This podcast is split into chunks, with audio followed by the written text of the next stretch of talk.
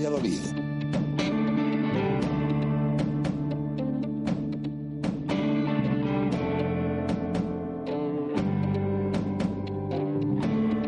¿Qué tal? Buenas tardes. Jueves de intermedio. Nos pasamos ya de las siete y media y vamos a acompañarles hasta las ocho con la previa, ya lo saben, llena de números, llena de estadísticas antes de que arranque a las 12 del domingo ese Real Valladolid Club Atlético Osasuna. Quedan ya menos de 72 horas para un partidazo. Recibe el Pucela al líder de la competición, al equipo de Enrique Martín Monreal y vamos a tener nuestro rincón para recuperar la historia del Real Valladolid, esa historia desgraciadamente más olvidada. Jesús Pérez Baraja, ¿qué tal? Buenas tardes, ¿cómo estás? Hola, ¿qué tal? Buenas tardes. Y saludo al imprescindible Pedro Rodríguez. Pedro, ¿qué tal? Buenas tardes, muy buenas. Muy buenas tardes. Arrancamos este jueves de intermedio, 19 de noviembre de 2015. Te acompañamos hasta las 8 de la tarde.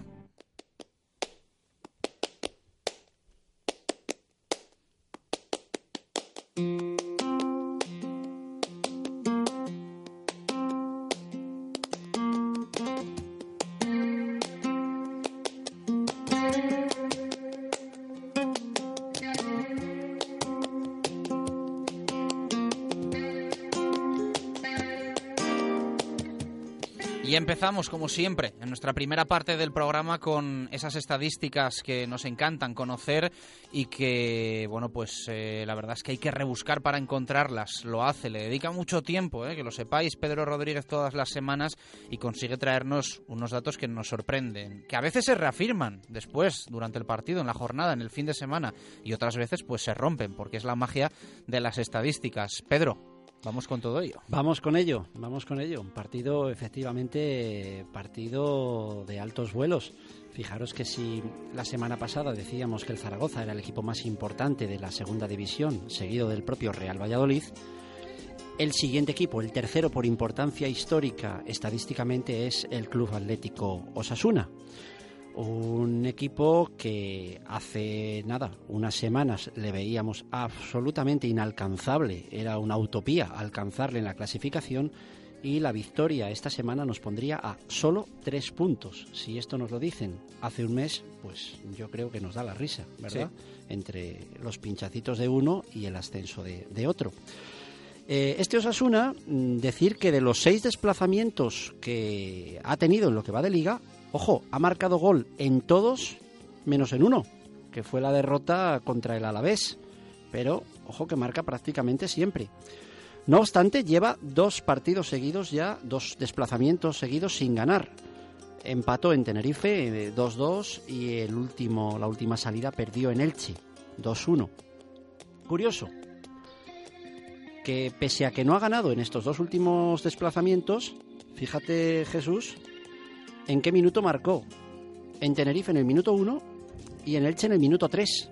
O sea, hay que salir muy, muy enchufados porque lleva dos desplazamientos consecutivos marcando nada, nada más que, que empieza, ¿eh? Esto nada ahí, más empezar. Nada Además, más en Tenerife empezar. marcó en el 1 y, Sí, sí. le Y en Elche- en el, en el descuento. Sí, y en Elche en el 3. ¿eh? Sí. Hay que tener. tal.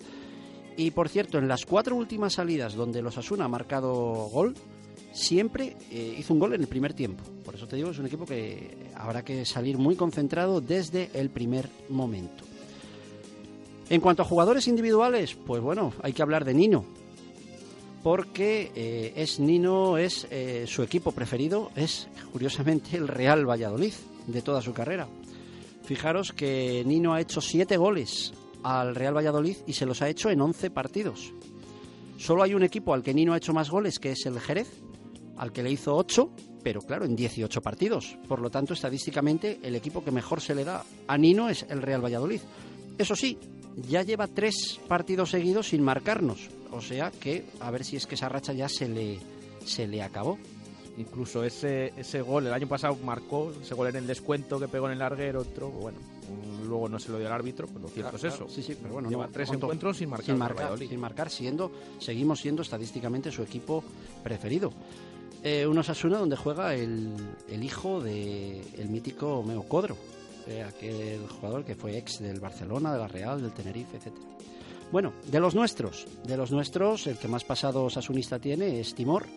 Y no sé si, porque habéis hablado creo hoy con él, que no os pude escuchar, eh, no sé si os ha dicho que es la primera vez que juega contra su ex equipo. Pues Nun- mira, no, De hecho, le hemos preguntado, sí, que era su ex equipo. Se ha ido más por el tema del liderato, de hablar de Osasuna, pero no, no ha hablado de su experiencia en Pues- Pamplona. Sí, creo Ahí. que él tiene una situación complicada con el Club Atlético Osasuna. Eh, la temporada pasada no fue al partido de allí, creo que por quinta amarilla. Mm, me da que no sería bien recibido. Ha habido ahí algo de, de Pues, polémica se- con según él. mis datos, va a ser o sería la primera vez que jugaría contra eh, Osasuna, curiosamente. Muy curioso el dato de otro de los nuestros, de Álvaro Rubio. Fijaros los años que lleva Álvaro Rubio en el mundo del fútbol, la cantidad de equipos a los que se ha enfrentado y, todo. Eh, de hecho, ha jugado 10 veces contra el Osasuna. Pues no ha ganado nunca. Es, yo no sé si será el único equipo, pero vamos, eh, eso ya lo miraremos para otro día. Nunca Álvaro Rubio ha podido ganar a los Asuna. De las 10 veces que ha jugado, lleva 5 empates y 5 derrotas. O sea que sería buen día para, Ya va tocando. sí, sí. para que ya vaya tocando, ¿no? Bueno, más curiosidades. Eh, decíais el otro día que llevábamos cuatro victorias consecutivas en el campo de la Romareda, que era un campo que se nos daba muy bien. Sí. Bueno, pues he mirado qué pasó esas cuatro veces al partido siguiente. Y fijaros qué curioso. De las cuatro veces, casi siempre, en casi todas, ganamos luego el partido en casa. Ganamos al Alavés 2-0, al Levante le ganamos dos veces, 1-0, 2-0. Y solamente perdimos una vez, que fue cuando llegó aquí precisamente en el año 2009 el Osasuna. Se repite la coincidencia, ganar en Zaragoza y ahora viene Osasuna. Entonces perdimos 1-2, que fue en el año 2009. Pero fijaros, es que las coincidencias del año 2009 aumentan cuando os digo que antes de Zaragoza el desplazamiento anterior del Real Valladolid fue a Almería. Justo. Y justo, y justo también aquel año empatamos en Almería. Esperemos que no se cumpla, ¿eh? Porque entonces ganaría aquí el Osasuna, 1-2. Eh, vale. Venga, vamos a hablar de Portugal. Vamos a hablar un rato, un rato mucho de ¿Del país Miguel vecino? Ángel. No, de Ah, Miguel Ángel, vale, de. Miguel Ángel Portugal. Porque tenemos datos frescos. Mirad, eh, curiosamente a Portugal como entrenador no es que se le dé bien el Osasuna, es que se le da de maravilla. Seis Esto veces, ya nos gusta más. seis veces como entrenador se ha enfrentado al Osasuna, perdió el primer partido, cierto, 3-0 cuando entrenaba al Toledo, pero ¿sabéis cuál es el resultado de los seis siguientes? Pleno, 100% de victorias, con el Racing de Santander, tres victorias en casa, tres fuera. Lleva seis partidos consecutivos haciendo pleno de victorias como entrenador de los Asuna. O sea que bueno, a ver si eso nos da, nos da suerte, ¿vale? Luego, comentado es ya que la racha de, puntos que llevamos, ocho puntos en los cuatro partidos de Portugal, es una media, que es una media prácticamente de ascenso superior incluso a la del Córdoba y el Osasuna. Pero como eso ya está sabido, lo que yo he hecho esta semana es comparar todos los entrenadores de los cuales ya hablábamos hace unas semanas que, que sustituyeron a, a otro previamente cesado, las cuatro primeras jornadas de todos esos entrenadores. Entonces, pues hablaríamos de Abel, que consiguió un punto en esos cuatro primeros punto de partidos. 12. Sí, de 12. Onésimo consiguió dos, Clemente ocho, que son los mismos que, que Portugal. Merino 6, Marcos Alonso 6, Santos 4, Moré del 2001 3, Kresic 4, Cantatore 6, Moré del 95, porque a Moré hay que nombrarle muchas veces, porque claro, hasta tantas veces, Moré del 95 7, Fernando Redondo 3, Santos 6, el Moré del 94 5, y así nos tendríamos que remontar hasta el año 92 para hablar de aquella gran figura de la que os hablé hace unas semanas, José Luis Sasso, que consiguió 9. Un año en el que luego Sasso dimitió y llegó Mesones, que también consiguió nueve en esos cuatro primeros partidos, eh, que fue el año del ascenso de Pálamos. O sea, desde el año 92, hace 23 años, los registros de Portugal en cuatro, en sus cuatro primeros partidos, como entrenador redebutante, digamos así, son los mejores empatados con Clemente. ¿Vale? Es buen, es buen dato para Miguel Ángel Portugal, claro que sí. Pero más. Eh, también decir que cuando Portugal cogió al Racing, que también que sustituyó a, otro entrenador, también supera los datos en el Valladolid que los, que los que consiguió con el Racing. Entonces consiguió 6 puntos de esos 12. Pero hay más. Hemos visto, hemos comparado los datos de Portugal con los de los entrenadores que entraron sustituyendo a otro. Pero ¿y si los comparamos desde el mismo año, desde el año 92, hemos cogido el mismo año, con los entrenadores que empezaron? Pues bueno, tendríamos un montón de entrenadores y solamente hay en esa lista dos entrenadores, dos que superan a Portugal en sus cuatro primeros partidos. Jesús, ¿sabes quién pueden ser? Solo dos. No tengo ni idea. Lo que es curioso es que solo dos le superen, ¿eh? Solo dos. Los dos luego fueron cesados, por cierto. Uno, Antonio Gómez. Consiguió 9 de 12 en sus primeros partidos. Y el otro, Rubi. Consiguió 9 de 12 también. No, era, no eran complicados, ¿eh? Porque son recientes, bastante recientes. Pero todos los demás, ni Mendilibar, que consiguió 6, ni Jukic, que consiguió 7, eh, ni, bueno, Cantatore del 96 cuando empezó consiguió 6. Eh, son registros que, bueno, para, para que la gente los valore, 8 puntos de 12 posibles eh, están estadísticamente por encima de, de, casi todos. Entonces, bueno, pues un tema que ahí también lo dejo. Decir también que la media de goles a favor y en contra que lleva el equipo en estos cuatro partidos de Portugal, pues fíjate, 6 goles a favor y 3 en contra, da una media de 1,5 goles a favor esa media es superior a la de, por ejemplo, el Sporting que ascendió el año pasado y casi igual que la del Betis, que sacó 1,7. Y en cuanto a los goles en contra, que no llegan ni a un gol por partido, 0,7, estamos hablando una media mejor, por ejemplo, que la del Betis del ascenso del año pasado. O sea que, de momento, yo creo que si tenemos números para ser optimistas, pues vamos a decirlos, ¿no? Vamos a agarrarnos a, a ellos. A ellos, claro que sí. Y vamos a terminar esta parte de, los datos con algo, bueno, no sé si os llamará la atención, pero hoy he cogido el norte de Castilla, el periódico y hemos leído el horóscopo. ¿Pero qué horóscopo? Pues el horóscopo del Valladolid y el de los Asuna. Yo no soy muy de horóscopos. No me pongas esa, si cara. tú traes el horóscopo. No me pongas esa cara. Creo que a partir de hoy me va a gustar, porque siempre me convences para todo. No lo sé. El caso es que el Real Valladolid, que es de nacido el 20 de junio, es Géminis, y dice el horóscopo de hoy, lo leo textualmente, no es que me lo invente yo. Su creatividad le hará lograr sus objetivos laborales. Repito, su creatividad le hará lograr sus objetivos laborales. ¿Vale? A lo mejor eso es que Oscar puede recuperar, no lo sé. Bueno, ahí está. Y dice Escorpio, que es el signo de los Asuna, que los Asuna nació un 24 de octubre de 1920. Buen momento para pedir un ascenso. Decaimiento pasajero. No se preocupe, no será nada. Ahí lo dejo. Ah, pues entonces va a perder el pasajero. Va a perder el, Buen momento. los astros, podemos decir. Aquí lo dejamos, eh, la previa del partido del domingo frente a Sasuna. En nada, tras la publi, la historia. Radio Marca Valladolid, 101.5 FM, app y radiomarcavalladolid.com. Necesito un restaurante de confianza en Valladolid y no sé dónde ir. Ya lo sé. Al nuevo Piñero Argales. Comida tradicional, casera, pucheros, menús diarios y de empresa a medida y cenas con espectáculo. Restaurante Piñero Argales. En la calle Daniel del Olmo 14, en el polígono de Argales. 983 27 39 93. En Piñero Argales quedan satisfechos todos los comensales. Cuando el hemisferio izquierdo de tu cerebro oye Mercedes Clase C, escucha tecnología, diseño deportivo y lo último en sistemas innovadores de asistencia a la conducción. Cuando tu hemisferio derecho oye Mercedes Clase C, escucha ¡Uh, ¡Toma! Más o menos. Hazle caso a tu cerebro y llévate un clase C de Mercedes. Tecnología y pasión con el mejor diseño y equipamiento. Y ahora con la mejor financiación. Infórmate en tu concesionario oficial.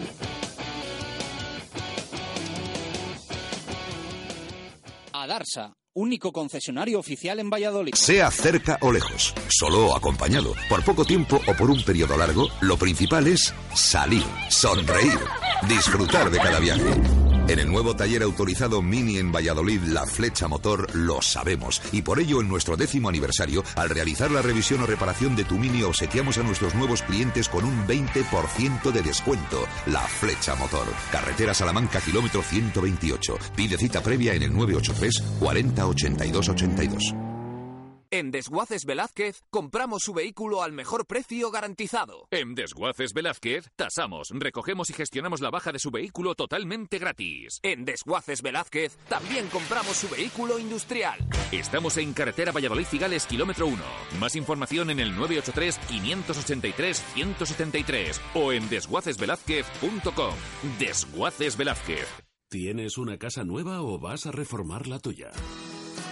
En Rodríguez Palomares puedes encontrar todo lo que necesitas. Tu salón, dormitorio, sofá, cocina, baño, dos plantas de exposición en la calle Nicolás Salmerón 9. Rodríguez Palomares, tu centro del mueble en el centro de Valladolid.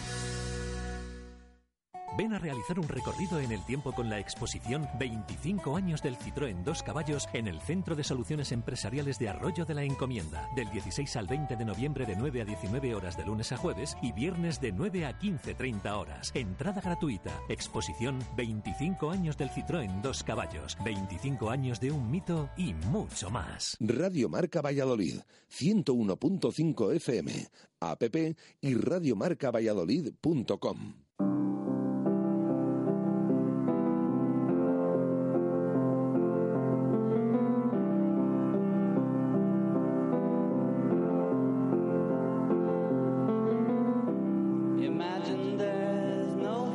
Cambiamos de tercio. En jueves de intermedio nos pasamos de los números, de la estadística, de la previa a la historia del Real Valladolid, una sección que cada vez eh, congrega a más oyentes de Radio Marca Valladolid ante el transistor, ante el móvil, ante el ordenador, para escuchar a Pedro Rodríguez. ¿Qué nos has preparado hoy?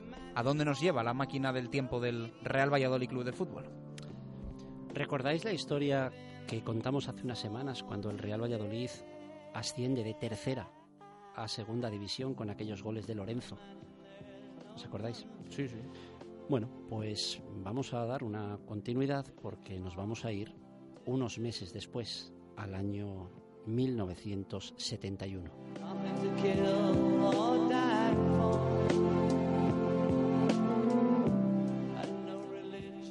Como os dije, el Real Valladolid había ascendido unos meses antes a la segunda división. El Real Valladolid no ascendió solo, ascendieron algunos equipos más de tercera. Uno de esos equipos que ascendió también con el Real Valladolid fue la Cultural Leonesa, que lo hizo como campeón de grupo. El Real Valladolid sufrió un poquito más en aquel último partido, donde recordáis el Osasuna, curiosamente, equipo del que hoy estamos hablando mucho, el Osasuna perdió su partido y eso, gracias a eso, el Real Valladolid pudo subir con aquellos goles de Lorenzo. Empezó la liga de segunda división y nos vamos al 10 del 10 de 1971.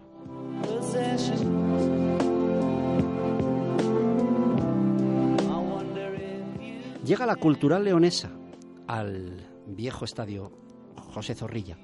La Cultural viene con un entrenador que dos décadas antes ya había sido entrenador del Real Valladolid y jugador, como era Rafael Yunta.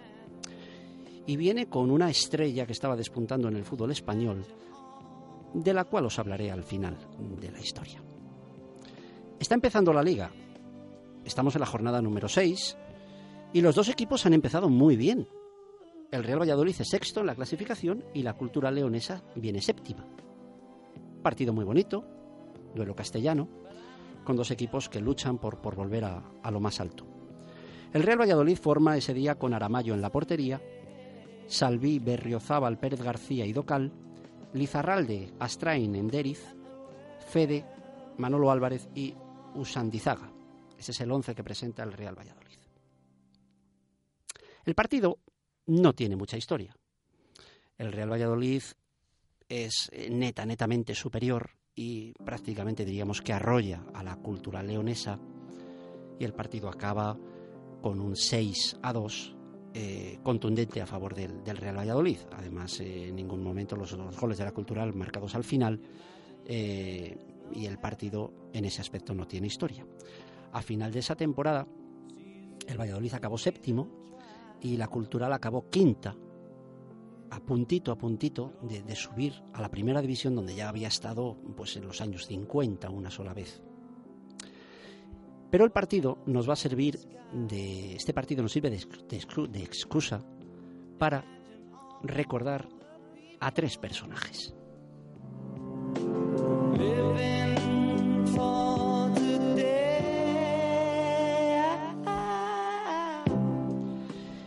El primer personaje al que vamos a recordar es a Luis María Astrain. Es el jugador que marca el segundo gol, el 2-0 de este partido. Este jugador le recordamos hoy porque nos viene muy al hilo, ya que eh, había llegado al Valladolid después de estar muchos, muchos años en el Club Atlético Sasuna, equipo al que nos enfrentamos el próximo domingo. Y es un jugador que toda su carrera deportiva la pasó prácticamente a partes iguales entre el Atlético Sasuna y el Real Valladolid. En el Real Valladolid eh, siempre era un media punta, con el 7 a la espalda, jugador que fue muchos años muy querido por la afición, eh, un jugador muy rápido, un jugador eh, que le gustaba mucho intentar el regate. Mm, llegó a jugar en el Real Valladolid ocho años y en esos ocho años, fijaros que jugó 186 partidos y de los 186, 145 lo hizo completos, los 90 minutos unas cifras increíbles de un auténtico todoterreno que dejó muy, muy buen sabor de boca en la afición del Real Valladolid. Al final, pues eh, su carrera ya digo que es prácticamente a partes iguales. 128 partidos en el Osasuna, 186 en el Valladolid. Hizo 17 goles en el Osasuna e hizo 21 goles en el Real Valladolid durante esas ocho temporadas. Fue uno de los jugadores que había estado el año anterior al, descenso y que aun con el descenso continuó en tercera división y luego volvió a subir con el, con el equipo.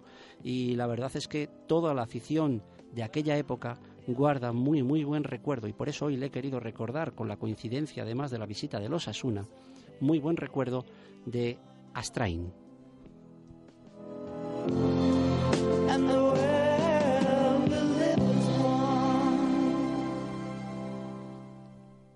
El segundo personaje que vamos a recordar también hizo uno de los goles de ese partido. Hablamos del jugador del Real Valladolid, Federico Samperio, más conocido como Fede. Fede eh, fue un jugador que se fichó para el equipo filial, entonces Europa Delicias, que venía de Santoña, y es un jugador al que con el descenso, con aquel descenso de segunda a tercera, eh, se echó mano, se echó mano de él como de muchos para el año aquel tan difícil en tercera y fue uno de los que contribuyó en gran medida a lograr ese ascenso.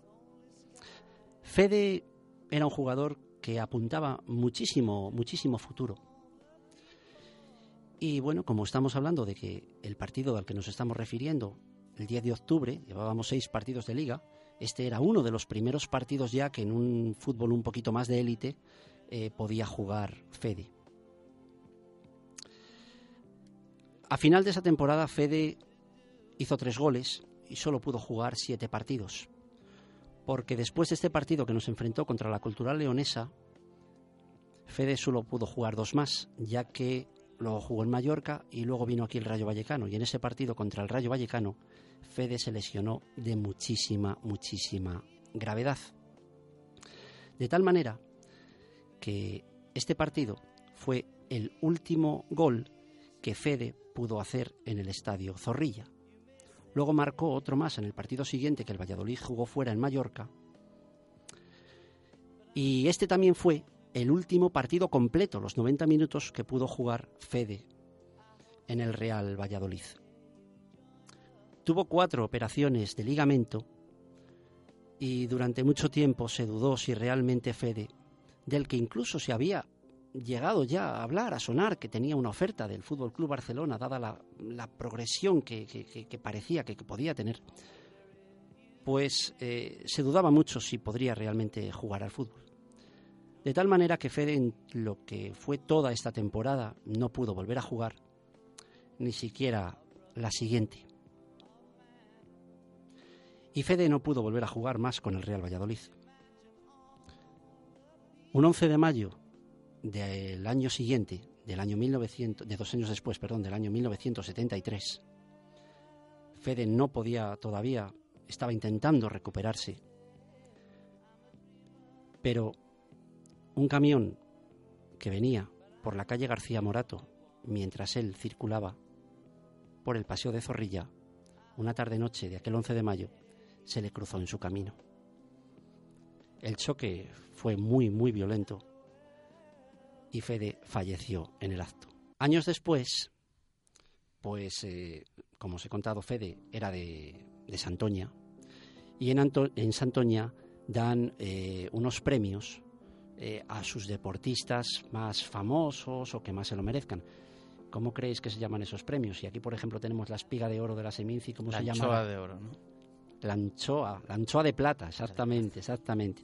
En el año 2008, el Ayuntamiento de Santoña eh, le concedió la anchoa de plata honorífica a Fede, aquel jugador que tuvo tan mala suerte en el fútbol y en la, y en la vida.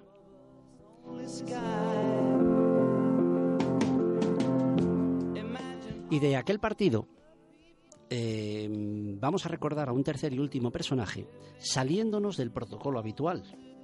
Voy a hacer como los reyes cuando saludan, salen del protocolo. Nos vamos a salir del protocolo para hablar por primera vez de un jugador del equipo rival. Jugador que jugaba en la cultura leonesa. Esa estrella de la cultura, de que os hablaba al principio, que luego os iba a decir al final quién era, no era otro que Marianín. Marianín, Mariano Arias Chamorro, es eh, un berciano que vive en la localidad de Favero, que ahora cuenta con casi 70 años, que marcó el primer gol de su equipo en el partido del que os he hablado.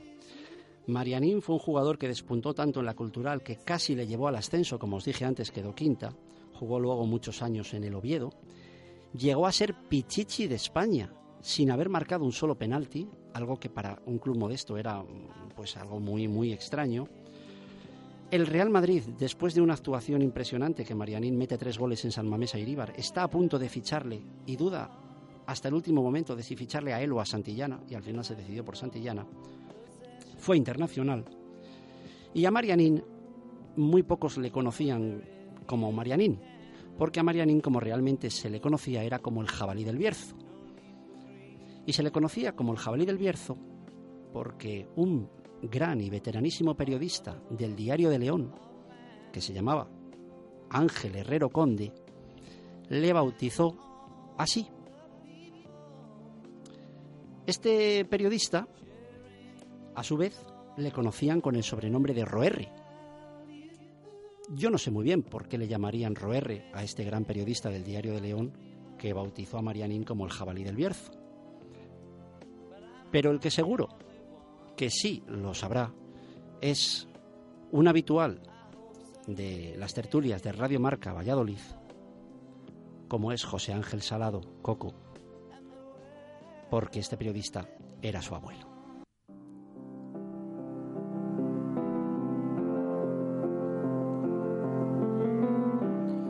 Bueno, pues fantástica historia, nuevamente, eh, de Pedro Rodríguez, eh, porque al final siempre lo decimos, el objetivo es conocer cosas que antes no conocíamos, ¿no? Por otra parte. Y de lo que es conocido, detallarlo. Detallarlo. Y hoy nuevamente pues hemos descubierto un, nuevo capítulo de la historia del Real Valladolid, acompañados además por, por esta fantástica canción Imagine de John Lennon que coincide, que se estrenó en 1971, año en el que se desarrolló ese partido que ha sido la base de, de las tres historias y de los tres protagonistas que han marcado la historia de este jueves de intermedio. Y además, temazo, gran historia y además siempre Pedro ahí buscando esa relación ¿eh? que nos gusta tanto con, bueno, personas conocidas aquí en la casa y bueno. Os diría que, que hoy era otra historia la que tenía preparada, pero a raíz de la coincidencia de Astrain con los años que estuvo aquí, me parecía que hoy era el mejor día para recordarle, el día de Sasuna.